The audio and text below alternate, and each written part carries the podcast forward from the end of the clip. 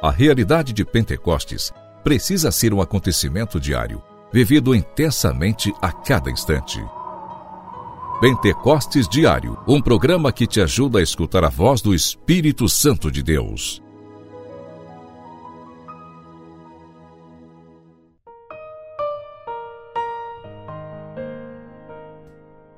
Em nome do Pai, do Filho e do Espírito Santo. Amém. Hoje, dia 27 de fevereiro, estamos unidos aqui através do nosso programa Pentecostes Diário.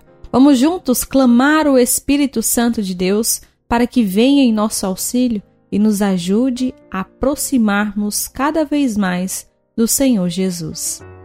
Pentecostes Diário. Pentecostes Diário. Meditação.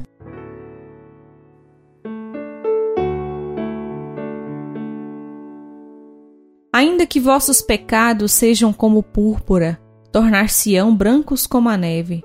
Se forem vermelhos como o carmesim, tornar-se-ão como lã. Se consentirdes em obedecer, comereis as coisas boas da terra.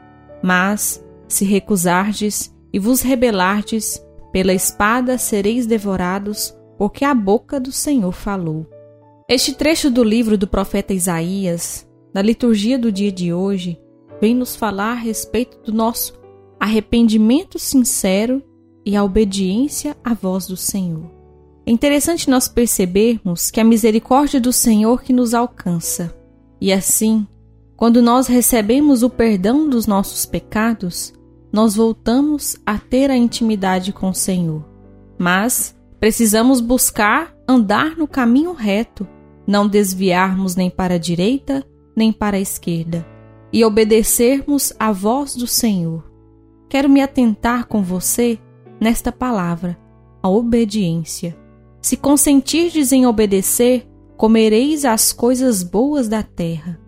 Promessa bonita que o Senhor nos faz.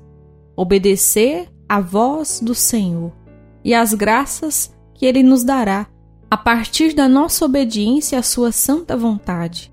Dando prosseguimento à leitura, mas se recusardes e vos rebelardes, pela espada sereis devorados, porque a boca do Senhor falou. Peçamos ao Senhor a graça de sermos dóceis e obedientes, e ao ouvirmos a voz do Senhor, termos força, coragem e decisão para colocarmos em prática. Pentecostes Diário Oração. Oração.